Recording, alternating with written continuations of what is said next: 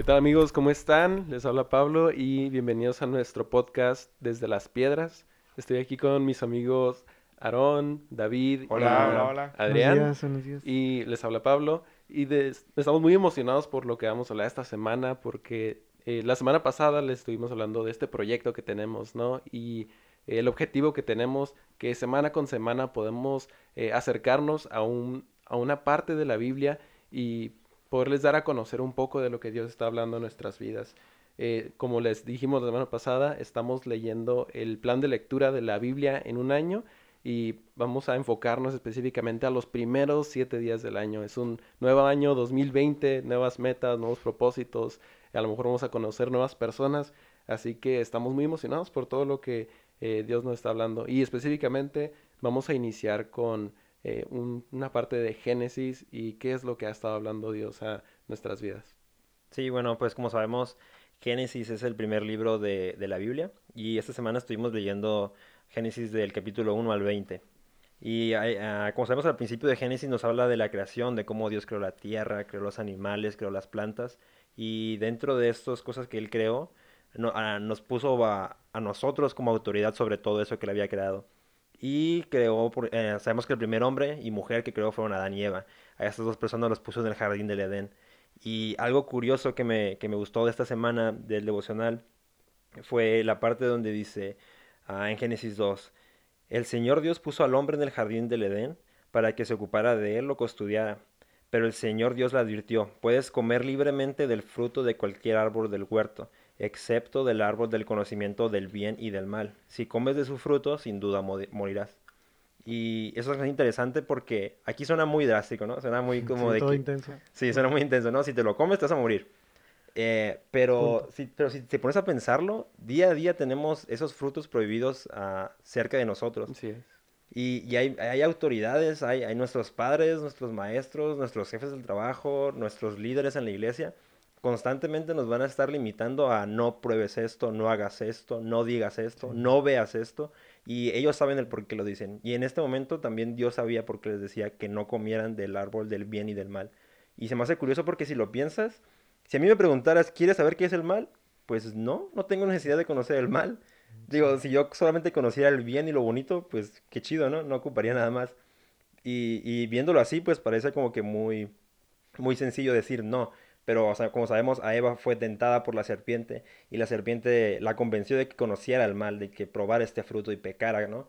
Ah, directamente contra lo que Dios le había dicho.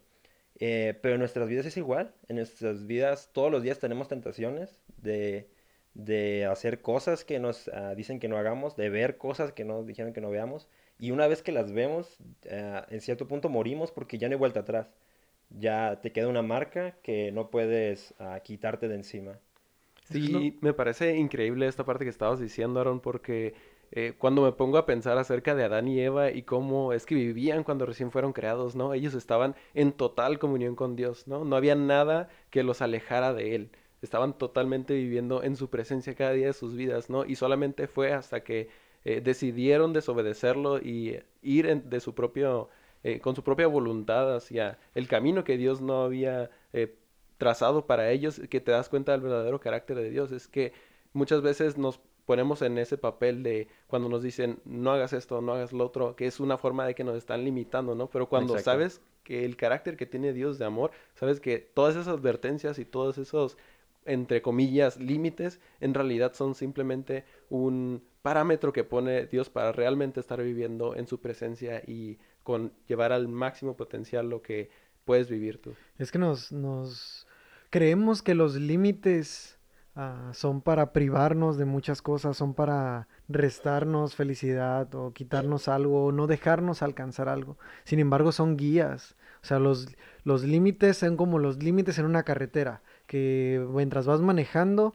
están puestos para guiarte a un, un final mejor, a un destino mejor y más seguro, más increíble, que no vayas a pasar ninguna ningún bache o ningún, bueno, excepto aquí en Tijuana, ¿verdad? Aquí en Tijuana. Aquí hay bastantes. Sí, pero no voy a hablar de eso.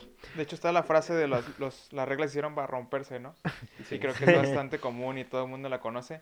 Pero si Claro, hay una regla significa que es porque alguien alguna vez la puso para definir o evitar un peligro Sí, inminente. exactamente, exactamente. O sea, no, no, no quieras cruzar un límite para, para alcanzar algo, más bien piensa el por qué se puso eso. Y ahí lo podemos ver bien claramente, o sea, lo, ellos eran, eran semejantes a Dios, o sea, eran, eran muy iguales a Dios, eran eternos, sin enfermedad, y al momento de cruzarlo, al cruzar ese límite, pues ahora son como, son como nosotros, ¿no? Todos enfermos. sí, ya son hombres comunes, ¿no? Y sí está súper chido porque, sí, o sea, en el Edén tenían todo, no, no necesitaban nada, Dios los alimentaba, Dios les, les proveía de todo, simplemente les pidió que se lo cuidaran literalmente. Nada más los puso ahí para que lo cuidaran. Y, y, cuando fueron tentados, y así como nosotros podemos ser tentados, ¿no? Nosotros todos los días podemos recibir a alguien que nos diga, no pasa nada, pruébalo, o no, no pasa nada, hazlo, no vayas a ese lugar, no pasa nada, tranquilo. Pero debemos saber reconocer, debemos, debemos eh, reconocer la voz de, de, la serpiente, ¿no? Cuando nos susurra.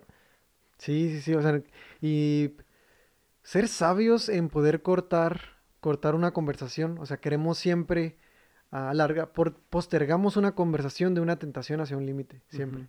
Y creo que ahí debemos de ser bastante uh, tajantes. Sí. Me recuerdo una vez alguien, una persona me dijo una vez, ¿no? Cuando tú pecas, cuando tú caes ya en, en aquella parte en la que eres débil, eh, no te debes enfocar específicamente en ese acto de pecado, no enfócate en todo lo que vino por detrás. Todas las, las 100 decisiones o 50 decisiones que tomaste antes de cometer eso, no es en lo que deberías enfocarte, ¿no? Sino todo el trasfondo que viene. Y ahorita que hablamos de Génesis, uh, me pasó algo bien curioso en la semana. Creo que, no sé si estaban enterados, pero hay un virus que es como la influenza, que otra vez está volviendo a la ciudad. Ah, Entonces muchas de las personas están con gripa o con tos o con algún síntoma, ¿no? Calentura. Yo tengo gripa ahorita. Dolor de cabeza. oh, oh. No, va a pasar. Entonces hay que tener cuidado. Pero, corte informativo.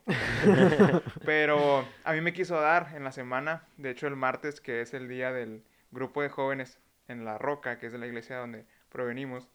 en, yo iba camino al, al servicio de jóvenes a a servir.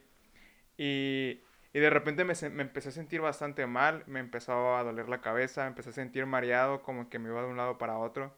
Y, y decidí acostarme un rato para ver si se me bajaba. Generalmente he descubierto que si te acuestas un ratito, como que tu cuerpo se reinicia. Entonces, eso quise hacer. no, y... yo nunca había escuchado eso. Ni yo, eh, no, no, me consta. Entonces, eso quise hacer y cuando me desperté miraba como que brillosito todo, como si tuviera un flash en, la, en los ojos. Entonces era bastante raro y no iba a ir a, servir al grupo de jóvenes.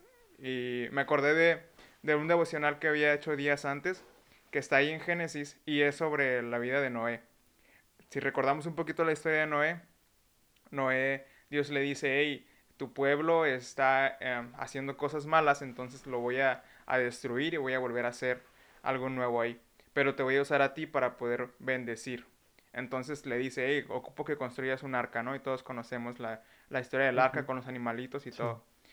Sí, de hecho, se me, hace, curioso en esa parte porque algo que a mí lo, el devocional en esa parte es como el Dios iba a destruir a todos los humanos por sus pecados, sin embargo, simplemente porque encontró a Noé, una sola persona que fue justa, y Dios lo usó a ella, a esa persona, para, para salvar a toda la humanidad, ¿no? Sí, y entonces Dios le dice, hey Noé, tú eres una persona escogida y voy a usarte para bendecir no solamente tu vida, sino tus generaciones, ¿no? Y entonces va Noé, empieza a construir el arca, y algo interesante en esos tiempos es que la lluvia era de abajo para arriba, al contrario de lo que ahora podemos ver que es de arriba para abajo, ¿no? Entonces él le decía a la gente, hey, va a empezar a llover de arriba para abajo, vayan y cúbranse porque... Quiere decir que el agua brotó del suelo, ¿no? Exactamente, sí, la, la Biblia dice literal que brotó. No me imagino gotas cayendo desde el cielo hasta Pero era su forma de suelo hacia el cielo. Sonará chistoso, pero así dice la Biblia, textualmente. Entonces ya va Noé, y cuando empieza a llover, hay una frase que, me, que se me quedó muy grabada, que mientras estudiaba el devocional está en Hebreos 11.7. Y, y los discípulos de Jesús mencionan esta parte de Noé como Noé era movido por el temor e impulsado por la fe. O sea, Noé sabía que la barca o el arca se podía hundir, que el agua podía entrar por algunas partes, que los animales podían aplastarlos o matarlos por cuestiones de hambre, o que algo podía pasar bastante grave dentro del arca, pero Noé tenía mucho miedo, pero sabía que Dios lo iba a proteger. Y eso mismo sentí yo en ese momento. Me acordé rápidamente del devocional y de ese pedazo en el que como dice Aaron, Dios había visto a, Noé y sabía que Noé podía bendecir. Y entonces dije, ok, yo me siento enfermo, puede que quizás sea influencia, por, influencia, por ejemplo, y, me pegue en este momento y, y me tire. O puede que avance confiado, con temor, pero sabiendo de que mi vida puede ser usada para bendecir a alguien en este día, ¿no? Entonces creo que eso es parte de la importancia del devocional. Poder ser movido por, por el temor de que pueden pasar cosas malas, pero ser impulsado por la fe creyendo en que Dios puede usar tu vida para bendecir la vida de alguien más. Así es, es increíble todo eso, ¿no? Y bueno, pasando eh, a otra parte que me recordó ahorita que estabas hablando de eso, ¿no? Como tenemos que ser de bendición para las demás personas y una de las cosas que más le importa a Dios siempre es nuestras relaciones y cómo nos estamos eh, relacionando con las personas que están más cercanas a nosotros, que a final de cuentas son los, en las personas que nosotros tenemos más influencia. Y recordé otra parte, eh, otra parte del devocional que estamos leyendo, ¿no? Que es el, Mateo, Mateo siendo el primer libro de, del Nuevo Testamento en la Biblia, eh, le llaman los evangelios, ¿no? Mateo, Marcos, Lucas y Juan. Así que viendo la parte en la que le está hablando Jesús a, a multitudes, ¿no? hay una parte en la Biblia que, que vemos en la cual Jesús subió un monte y empezó a predicar la palabra y a escupir sabiduría por montones, ¿no? Y lo que me impacta mucho de, de, ese, de ese discurso, podría decirse casi monólogo que, que, aparece en la Biblia, es cómo rompía paradigmas acerca de las personas que se consideraban eh, creyentes, ¿no? O personas que se encontraban cerca de Dios. Uno parecería o podría creer que Jesús más bien estaba tratando de convencerlos de que se alejaran, ¿no? No de que buscaran de Dios. Y la parte que me impactó más está en Mateo 21 eh, en adelante. Dice, han oído que a nuestros antepasados se les dijo, no asesines, si cometes asesinato quedarás sujeto a juicio. Pero yo digo, aun si te enojas con alguien, quedarás sujeto a juicio. Entonces eso me, se me hace bien intenso, ¿no? Como eh, no nos pide eh, simplemente no cometer las grandes faltas que se hacían en el pasado, ¿no? No matarás, no robarás, eh, no adulterarás, sino que ante todo mantente en armonía con las personas que están a tu alrededor. Dice incluso si tú estás en camino a ir eh, al templo a ofrecer tus ofrendas a Dios, pero si estás con alguien enojado en casa, olvídate de lo que estás haciendo, no trates de impresionar a Dios con tus ofrendas o con tus actitudes externas, más bien regresa y reconcíliate con esas personas. Y me quedé pensando en muchas ocasiones, ¿no? Como sabemos que la iglesia, eh, para mí, en ocasiones fue un refugio, ¿no? De, eh, de personas que tenían a Dios en sus vidas y eh, sabía que podía contar con ellas porque tenían al Espíritu Santo. Sin embargo, en, en, ocasiones me inclinaba eso a ignorar todas las cosas que estaban pasando en mi casa, ¿no? Eh, una relación distante con padres o con hermanos. Y esto me, me, hizo tomar el, de agarrar el rollo, ¿no? De olvídate de eso, tu ministerio principal, lo que más deberías de estarte preocupando es tu hogar, tu familia, tus hermanos, las personas más cercanas a ti, porque de ellos a final de cuentas son, con quienes creciste y de quienes Dios en un cierto punto te va a pedir cuentas, ¿no? De hecho, a mí algo que me habló mucho también fue en un Proverbios, Proverbios 1.8.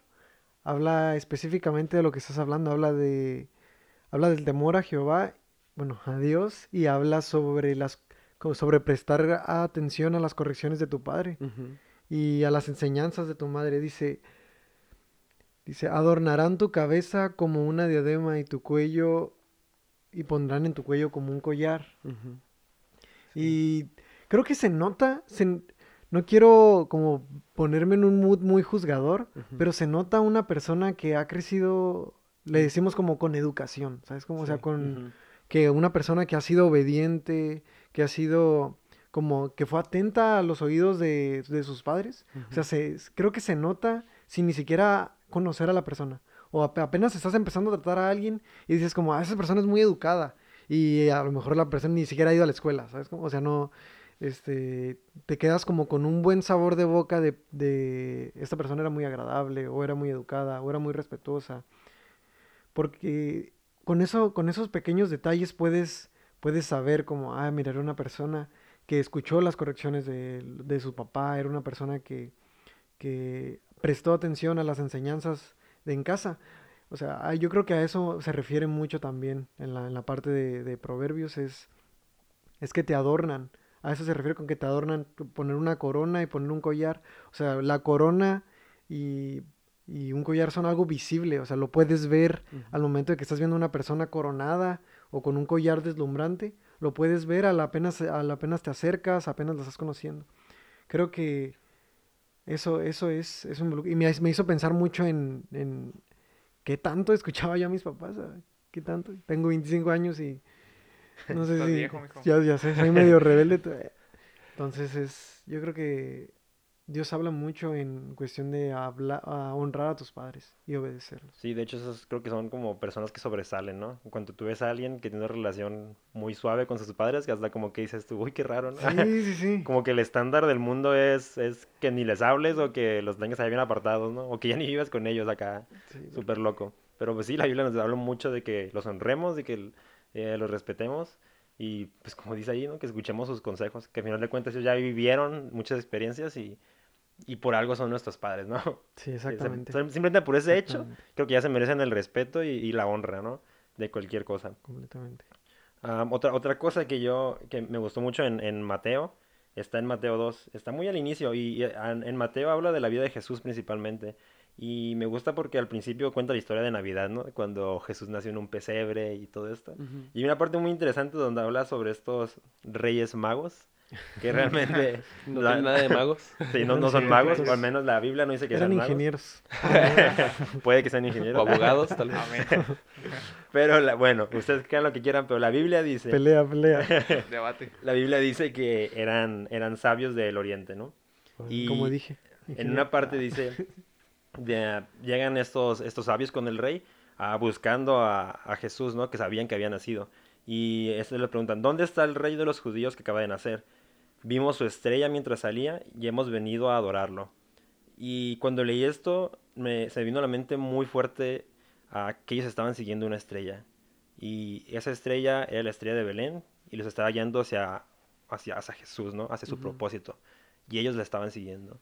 Y, y, creo yo que de la misma manera nosotros podemos buscar esa estrella, pedirle a Dios que nos dé dirección, pedirle al Espíritu Santo que nos guíe. Si tú tienes un problema, si tú tienes, quieres tomar una decisión, puedes literalmente voltear al cielo y orar y pedirle a Dios, muéstrame esa estrella, hacia dónde camino, hacia dónde voy. Ah, y es algo como que siento que muchas veces como que dejamos de lado, ¿no? Queremos tomar una decisión y, queremos tomarla basado en nuestro conocimiento, en nuestra capacidad, pero aquí está diciendo la Biblia, si esos sabios del Oriente siguieron una estrella súper lejos y sin saber exactamente a dónde iban, ¿por qué nosotros no también haríamos algo parecido, no? ¿Por qué no preguntarle a Dios a dónde quieres que vaya? ¿Qué quieres que haga? Eso me recuerda muchísimo también regresando a Génesis, ¿no? En la historia de Abraham y, de su sobrino Lot, ¿no? Que Abraham obviamente había tenido una promesa de parte de Dios de acerca que él iba a llenar de su descendencia tan grande como las estrellas del cielo, ¿no? Ahorita que dijiste estrellas, sí, de hecho. me lo recordó. Y acerca de la dirección que tú estás diciendo, cómo eh, él confiaba tanto Abraham en Dios que no necesitaba eh, ver las tierras, su calidad de la tierra, eh, cuál tenía más posibilidades de, de, permanecer con un buen ganado o de traerle muchos frutos, no sé. Él solamente confiaba en Dios y a pesar de que a lo mejor no sabemos, puede que haya estado en medio de un desierto, él confiaba en que de ahí iban a salir todos los frutos necesarios, tanto así que al momento de repartir las tierras con su sobrino Lot, le dijo, tú toma lo que quieras.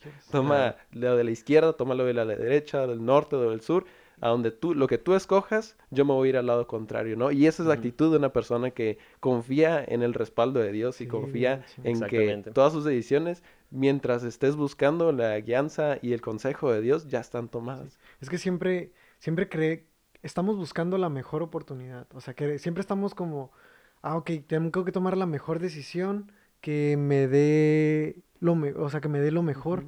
Pero ¿qué tal o sea, si nos ponemos en el mood Abraham acá, el padre de la fe es, no importa lo que yo tome, Dios lo va a hacer lo mejor. O sea, no, importa si alguien más me ganó lo que parecía lo mejor, yo lo que tengo lo voy a hacer lo mejor porque Dios está conmigo.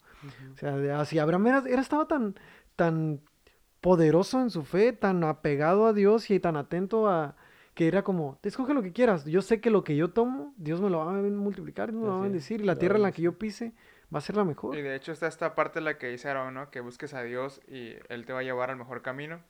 Y básicamente es lo que dice la Biblia, buscad primeramente a Dios y todo lo demás vendrá por añadidura, ¿no?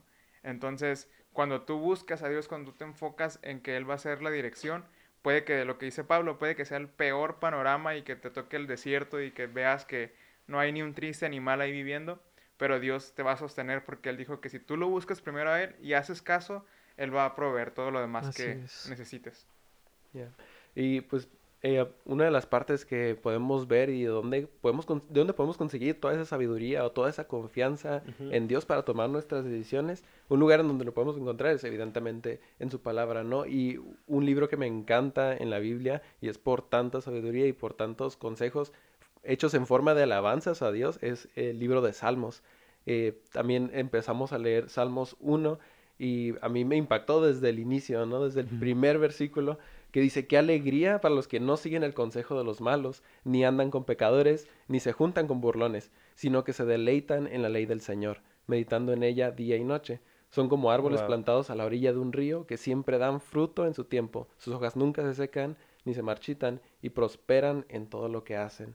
Y yo solamente eso puedo decirle, wow, ¿no? Muchas veces mm, vemos el mejor consejo en los amigos, ¿no? El consejo de, del amigo fiestero, del amigo eh, que se la sabe de todas, todas, o que se cree muy astuto, ¿no?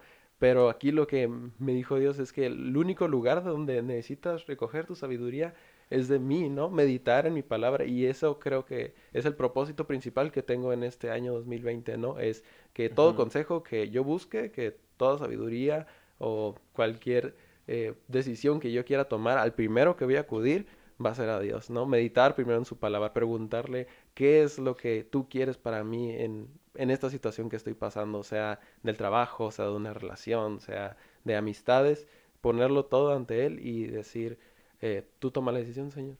Conclusión, hazle más caso a la Biblia que al amigo fiestero. en pocas palabras. de hecho está chido porque también, fíjense, si dice ahí, sino que se deleiten en la ley del Señor, meditando en ella día y noche. Y, caemos a lo mismo, ¿no? Este devocional. Esa ley del Señor es la Biblia. Entonces, el estarla leyendo constantemente, las, el tomarnos un tiempo al día para leerla, eso es lo que nos va a traer esa conexión con Dios y esa sabiduría para cuando tengamos que tomar una decisión. Así recordarla, ¿no? Porque día y noche no quiere decir que en la mañana y en la noche, ¿no? No, no, es literalmente eso, quiere decir. 10 minutos que es todo, todo el tiempo, ¿no? Puedes estar en tu carro, puedes estar en tu casa, puedes estar caminando y de repente vas a sentir como algo, una, una revelación de parte de Dios, algo que te está hablando muy fuertemente y eso solamente sucede cuando estás recordando y meditando acerca de lo que te habló. Así es. Si nos estás ah, escuchando y apenas estás como buscando qué es un devocional o viendo si vas a leer la Biblia o no, estás apenas asistiendo a una iglesia, no hay nada mejor que estar ah, alimentándote de, la Biblia, estar leyendo de vez en, uh, en ratos que puedas, en ratos que tengas en el día, leyendo una versión, busca una versión que sea un poco entendible y medita en la palabra de Dios, o sea, lee la Biblia y ah, intenta de esta manera, así como nos escuchas a nosotros, que la aplicamos a nuestros días, intenta hacerlo tú. Eso es, eso es lo que hacemos básicamente nosotros, es leer la Biblia y ver qué es lo que tiene Dios para nosotros, y así como compartían cada uno de, de David, Aarón, Pablo, qué era lo que Dios les hablaba en los días, eso es lo que hacemos nosotros día con día y verás que hay consejos increíbles. Hay consejos increíbles que vienen en la, en la Biblia para ti. Y está bien curada Salmos porque te habla sobre la vida de David. A mí me gusta mucho la vida de David porque pues obviamente me siento reflejado, ¿no? El nombre, lo grande que fue. No Él es David, ¿eh? Soy David. Este, y, y, me gusta mucho una historia que David estaba completamente afligido, lo, lo venían persiguiendo para matarlo y en eso se, enfrenta con, con, Dios y le dice, oye Dios, me están persiguiendo, me quieren matar, pero lo único que yo voy a hacer es me voy a acostar, voy a dormir y al despertarme voy a estar seguro porque tú me vas a sostener. Entonces, si tú estás pasando por un momento difícil en el que no encuentras la salida, o en el que sientes que Dios no te habla, o en el que sientes que todo el mundo te está poniendo dedo, o te están persiguiendo, o te hiciste algo que de alguna manera alguien te quiera golpear o algo, acuérdate de esta promesa, tú acuéstate, duerme y, ten la confianza de que Dios te va a proteger. Si, si, Dios está de tu lado y tú sabes que hiciste lo correcto, tú tranquilo, confía en que Dios va a obrar. Así como David decía, yo me acosté, dormí y al despertar yo sabía que Dios me iba a sostener. Sí, así es. De hecho, me acuerdo ahorita también en Salmos 3 hay otro que hay un versículo que está algo parecido y dice, pero tú, oh Señor, eres un escudo que me rodea, eres mi gloria, el que me sostiene mi cabeza en alto, clamé al Señor y Él me respondió desde su monte santo, ¿no? Y es eso precisamente, es eso, que cuando estás en conexión con Dios y lo necesitas de verdad de emergencia, puedes estar 100% confiado en que Él te va a rescatar, Él te va a salvar, Él va a estar ahí viendo por ti. Y pues cuando estamos siempre a principios de año, pues es un momento para reflexionar, ¿no? Acerca de qué decisiones tomamos mal el año pasado, eh, qué decisiones queremos cambiar o qué, en qué dirección queremos ir ahora en adelante, ¿no? Y yo solamente quisiera invitar a todos los que nos escuchan que, eh, pues, el único que les va a poder dar esa dirección, pues es Dios, ¿no? Y me, solamente yo, lo último que tengo que aportar es que lo que leí en Proverbios 1.7, ¿no? Que es el el temor del Señor es la base del verdadero conocimiento. Los necios la desprecian, desprecian la sabiduría y la disciplina. Muchas veces vamos a encontrar que las personas que más nos aman o que están más preocupados por nosotros, vamos a sentir a veces que nos critican, ¿no? Pero a veces esa, lo que a nuestro parecer es esa crítica, en realidad es una disciplina escondida, ¿no? Es una oportunidad de crecimiento en tu vida. Y el verdadero conocimiento, la forma de tomar las verdaderas eh, decisiones es a través de temer al Señor. Y yo la primera vez que escuché la palabra temor del Señor, dije, ¿cómo que temor? Es que no se supone que Dios es amor, ¿cómo tengo que tenerle miedo? Hasta que finalmente entendí porque me lo tuvieron que explicar, ¿no? Un pastor recuerdo una vez que escuché que dijo, temor del Señor no quiere decir que le tienes miedo literalmente, sino que temes estar alejado de Él. Y la única forma, bueno, hay muchas formas de alejarnos de Dios, ¿no? Tomando nuestras propias decisiones, pero la forma de acercarnos a Él es invitarlo, invitarlo a nuestras vidas, invitarlo en nuestras decisiones, invitarlo en todo momento. Entonces, la, la, mejor manera de empezar el año es filtrando o agregando más cosas de cómo que te, que te puedan llevar a crecer a nivel espiritual o en tu lectura de la Biblia agregando cosas que puedan, quiero decir edificar, pero no sé si es una palabra muy religiosa, que puedan aportar a cosas buenas a tu vida. Y yo creo que la mejor manera es tomándote de la mano de Dios, leyendo la Biblia, intentando, yo creo que trazarnos metas, no sé si ustedes se, tracen metas, pero... Bueno, más, es que todos, todos nos trazamos deseos, hasta nos tomamos las 12 uvas, ¿no? No sé si ustedes lo hacen, pero se comen, no se toman. Ah, perdón. bueno, cada quien. Dependiendo de qué tipo de uvas y cómo. A menos de que las licúes. O en una botella de vino. ¿Quién sabe? No, no, bueno, bueno, el punto es de que la mejor manera de, en, medio de tu lista de metas, ponte, ponte algo que tenga que involucre una semilla, un crecimiento uh, en tu vida espiritual. Sí, y lo que hace muchas veces la diferencia entre una meta y un propósito es que las metas tienen eh, cosas claras, ¿no? Puntos clave y específicos que hay que cumplir, ¿no? Pones fechas, pones situaciones, pones límites eh, que vas a cumplir eh, hasta poder hacerlo realidad, ¿no? Y un propósito solamente es un buen deseo. Exactamente. siempre el típico es, bueno, para muchos cristianos es nada más leer la Biblia. Porque yo creo que lo mejor sería trazarte un plan de, ok, voy a leer tanto en este día, o diario voy a leer tanto, o voy a terminar esto en enero y voy a terminar esto en febrero. O sea, ustedes no sé cómo... Sí, porque, porque la verdad no es, no, es, no es fácil al principio, ¿no? Al principio es tedioso, si quieres decirlo así, estar leyendo la Biblia o estar buscando algo, o tratar de entender algo y, y que no, no entiendas. Pero lo chido es ser, constante. Lo chido es ahí estar ahí todos los días, aunque dices tú, bueno, hoy no me sirvió de nada. Tú acuérdate, tú acuérdate y yo, yo sé que tarde o temprano te, te, vas a, te va a servir de algo. yo me acuerdo porque, me acuerdo yo, el año pasado que leí Génesis, uh, yo no tenía esta palabra. Yo, yo leí la misma historia esta de, del fruto prohibido y, fue como, ah, pues qué chido, ¿no? Pecaron y, y, ya.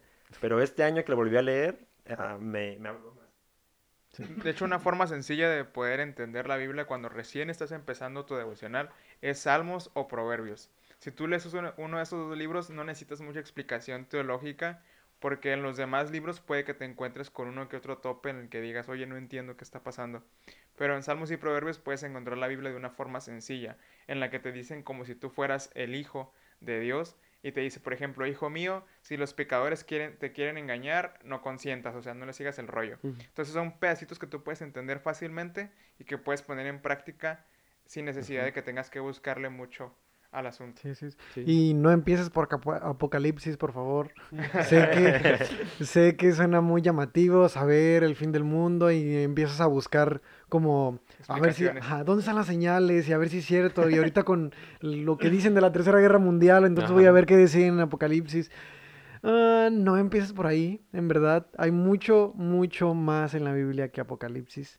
Este, entonces, ese es mi consejo. Nada más te vas a enredar más y vas a terminar más confundido de lo que, de lo que empezaste a leer, de cuando empezaste a leer. Así que Ok, pues ahí, ahí lo em, tienen, chicos. pues no saben por Apocalipsis, empiecen por Salmos y Proverbios. Solamente son un par de, de, consejos, ¿no? Que les damos. Y pues en eso yo creo que es un buen punto para cerrar. Eh, nos, nos dio mucho gusto poder hablarles el día de hoy.